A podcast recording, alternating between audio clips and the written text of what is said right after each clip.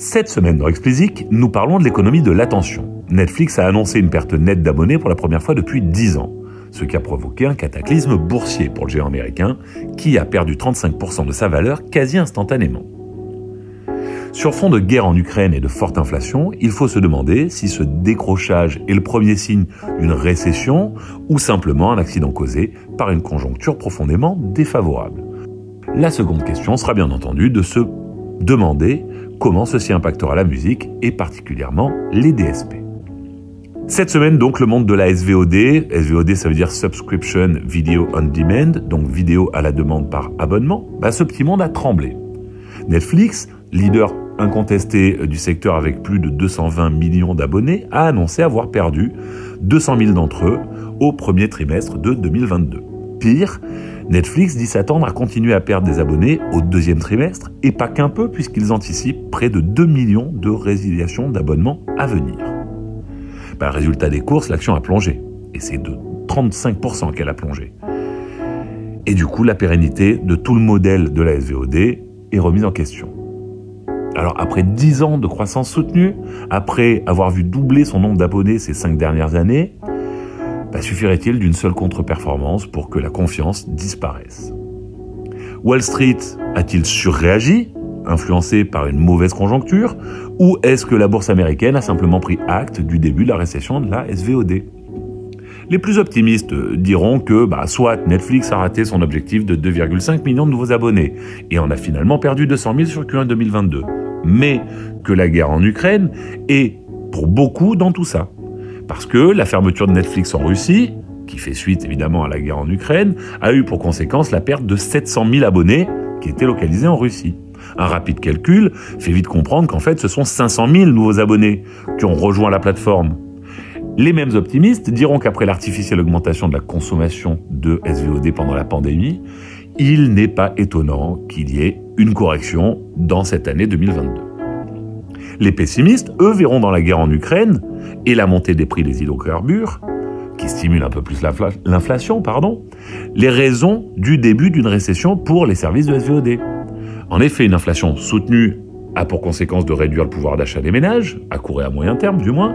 Cette baisse du pouvoir d'achat se traduit par des coupes, forcément drastiques, hein, dans les dépenses et de divertissement en premier lieu, et vu l'offre pléthorique pardon, de services SVOD, il va y avoir des dégâts, c'est évident. Lorsque vous avez une petite dizaine d'abonnements auxquels vous devez souscrire pour avoir accès à l'ensemble de l'offre, l'addition devient vite très salée pour le client.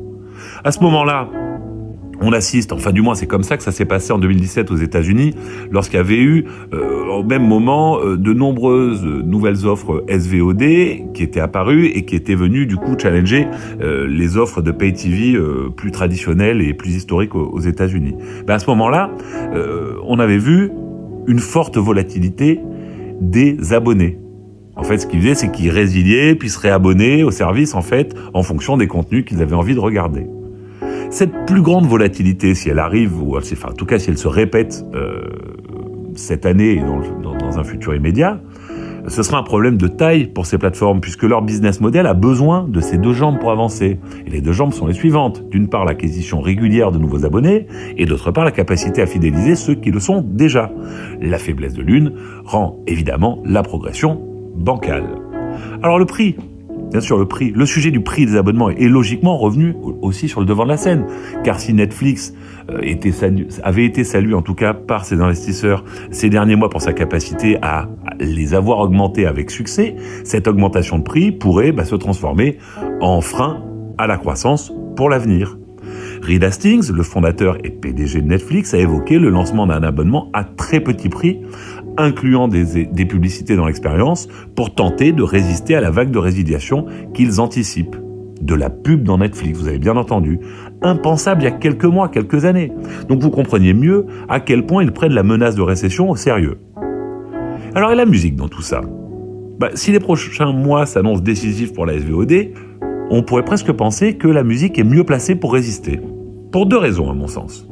Tout d'abord, et assez paradoxalement, l'incapacité des DSP à augmenter leur prix par le passé, parce que ça fait quand même presque 15 ans qu'on est autour de 9,99, ça n'a pas bougé, ben ça pourrait devenir un avantage concurrentiel important à l'heure où les ménages arbitre entre les services qu'il conserve et ceux qu'il résilie.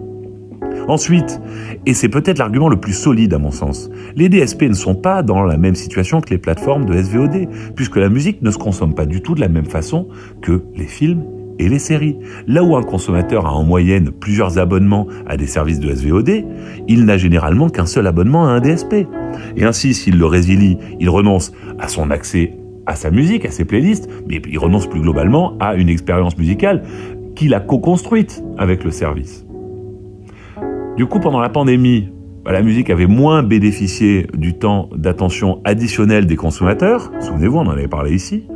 Il semble que cela joue en sa faveur aujourd'hui, la protégeant de fait de la correction sévère dans laquelle semble entrer la SVOD. Alors pour une fois que les faiblesses de l'industrie musicale jouent en sa faveur, on ne va pas s'en plaindre. Allez, c'est tout pour cette semaine. Comme d'habitude, si, vous ne l'avez pas encore fait, pardon, abonnez-vous à la newsletter. Le lien est en description. Et pour me soutenir, donnez-moi 5 étoiles sur Apple et abonnez-vous où que vous nous écoutiez.